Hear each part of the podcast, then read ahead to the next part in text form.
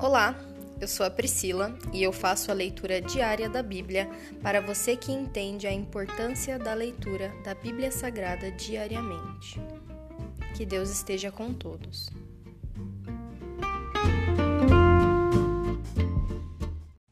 Ouça agora o capítulo 23 de 2 Crônicas. Rebelião contra Atalia. No sétimo ano do reinado de Atalia, o sacerdote Joiada decidiu agir criou coragem e fez um acordo com os comandantes dos batalhões: Azarias, filho de Jeorão, Ismael, filho de Joanã, Azarias, filho de Obed, Maaceias, filho de Adaías, e Elisafate, filho de Zicri. Esses homens viajaram por todo o reino de Judá e convocaram os levitas e os chefes das famílias de todas as cidades para irem a Jerusalém. Todos se reuniram no templo de Deus, onde firmaram um pacto solene com o jovem rei Joás. Joiada lhes disse: Aqui está o filho do rei. Chegou a hora de ele governar. O Senhor prometeu que um descendente de Davi seria nosso rei. Vocês devem fazer o seguinte: quando os sacerdotes e os levitas entrarem em serviço no sábado, uma terça parte de vocês ficará de guarda nas portas.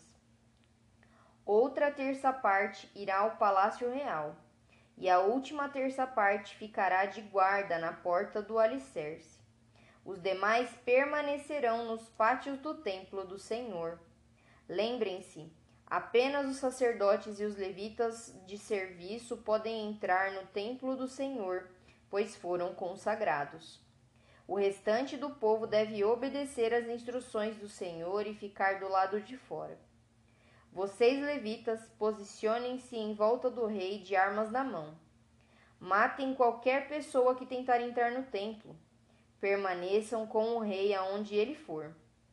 Então os levitas e o povo de Judá fizeram tudo o que o sacerdote Joiada ordenou. Os comandantes se encarregaram dos homens que iam entrar em serviço naquele sábado e dos que iam sair.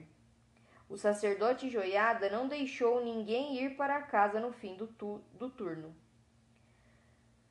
Depois, Joiada forneceu aos comandantes as lanças e os escudos grandes e pequenos que haviam pertencido ao rei Davi e que estavam guardados no templo de Deus. Posicionou todos os homens em volta do rei, de armas na mão. Formaram uma fileira desde o lado sul do templo até o lado norte e ao redor do altar. Então Joiada e seus filhos trouxeram Joás, o filho do rei, para fora, puseram a coroa em sua cabeça e lhe entregaram uma cópia da lei. Depois ungiram Joás e o proclamaram rei, e todos gritaram: Viva o rei! A morte de Atalia. Quando Atalia ouviu o barulho do povo correndo e os gritos de louvor ao rei, foi, a, foi para o templo do Senhor, onde o povo estava reunido. Ao chegar, viu o rei em pé no lugar de honra junto à coluna na entrada do templo. Estava rodeado pelos comandantes e tocadores de trombeta, e gente de toda a terra se alegrava e tocava trombetas. Cantores com instrumentos musicais dirigiam o povo numa grande celebração. Quando Atalia viu tudo isso, rasgou suas roupas e gritou: Traição! Traição! Então o sacerdote Joiada ordenou aos comandantes encarregados das tropas: Levem-na aos soldados que estão na frente do templo e matem qualquer pessoa que a seguir. Pois o sacerdote tinha dito: ela não deve ser morta dentro do templo do Senhor. Eles a prenderam e a levaram à porta dos cavalos, no terreno do palácio, e a mataram ali. As reformas religiosas de Joiada. Joiada fez uma aliança entre ele, o povo e o rei, estabelecendo que eles seriam o povo do Senhor. Todo o povo foi ao templo de Baal e o derrubou. Demoliram os altares, despedaçaram os ídolos e executaram Matã, sacerdote de Baal, em frente aos altares. Joiada encarregou os sacerdotes e os levitas de cuidarem do templo do Senhor, segundo as instruções de Davi.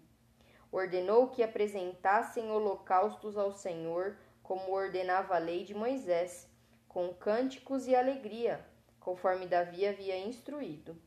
Também pôs guarda às portas do templo do Senhor, para que não entrasse ninguém que por algum motivo estivesse cerimonialmente impuro. Então os comandantes dos batalhões, os nobres, os governantes e todo o povo da terra escoltaram o rei para fora do templo do Senhor. Passaram pela porta superior e entraram no palácio, onde o rei se sentou no trono real. Todo o povo do reino se alegrou, e a cidade ficou em paz, pois Atalia tinha sido morta. Se aqui o capítulo 23 de 2 Crônicas. Pai, nós te agradecemos. Que o seu nome seja louvado, honrado, engrandecido.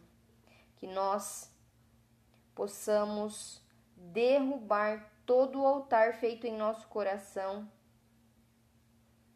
para tudo que não é o Senhor na nossa vida.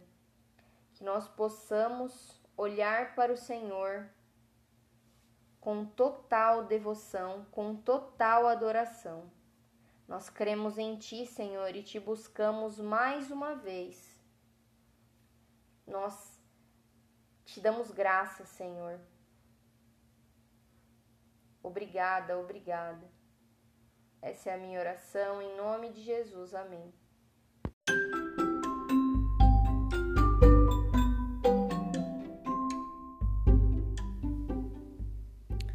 Você acabou de ouvir o Dali Bíblia, o podcast da tua leitura diária da palavra do Senhor.